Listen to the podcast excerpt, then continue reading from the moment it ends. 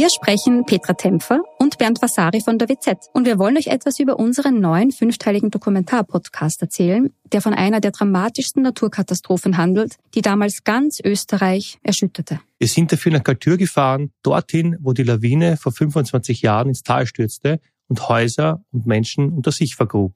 31 Menschen starben, darunter zahlreiche Kinder. Wir haben nach Antworten auf die Frage gesucht, wie es überhaupt zu dem Unglück kommen konnte und wer damals die Verantwortung getragen hat. Gibt es überhaupt einen Schuldigen? Die Kaltürer haben uns auch erzählt, wie sie die Tage nach der Katastrophe erlebt haben. Der damalige Bürgermeister war übrigens Anton Matle, der heute Landeshauptmann von Tirol ist. Ihr könnt unseren Podcast Galtür, der weiße Tod unter wz.at hören und auf allen Plattformen, wo es Podcasts gibt.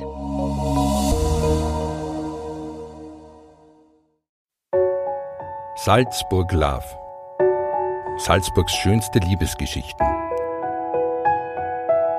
Ein Projekt der Salzburger Nachrichten und Story.one. Das Ersatzdate. Eine Geschichte von Autorin Wintersonne. Gelesen von Katharina Meyer. Vor einer gefühlten Ewigkeit, Anfang der 80er Jahre, kam ich aus dem hintersten Gebirgsgau nach Salzburg. Für die heutige digitale Zeit unvorstellbar, gelang es mir ohne Handy und Internet zu einer kleinen Wohnung und einer Arbeitsstelle zu kommen.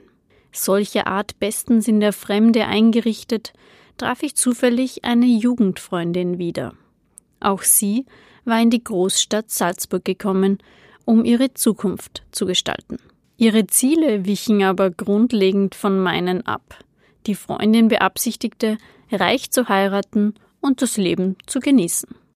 Um diesem Ziel schnell näher zu kommen, hatte sie sich bei der damals einzigen seriösen Partneragentur in Salzburg eingeschrieben. Nach diversen Treffen mit potenziellen Kandidaten hatte sie schon eine gewisse Routine und Effizienz bei der Partnerwahl entwickelt.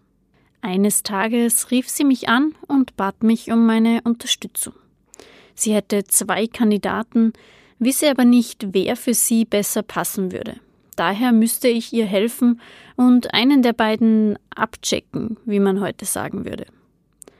Meine Telefonnummer hatte sie einem der beiden, schon unter der Vorspiegelung, es wäre ihre, gegeben.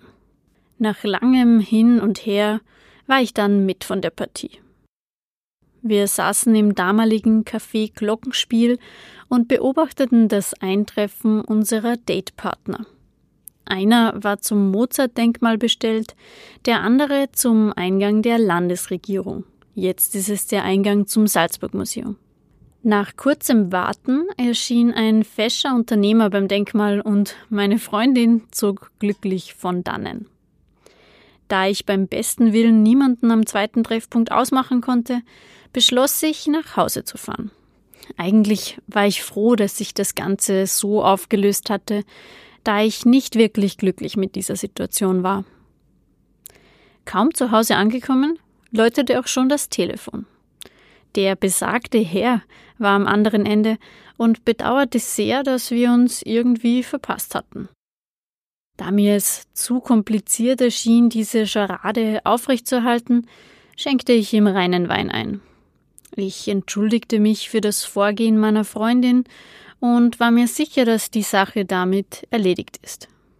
Mein Gesprächspartner war aber keineswegs verärgert, sondern eher amüsiert und gestand, dass auch er die Sache mit der Partneragentur nur halbherzig verfolgt hatte.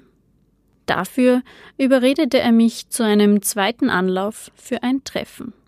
Nach 15 Minuten holte er mich bereits zu Hause ab und ein halbes Jahr danach folgte der Heiratsantrag.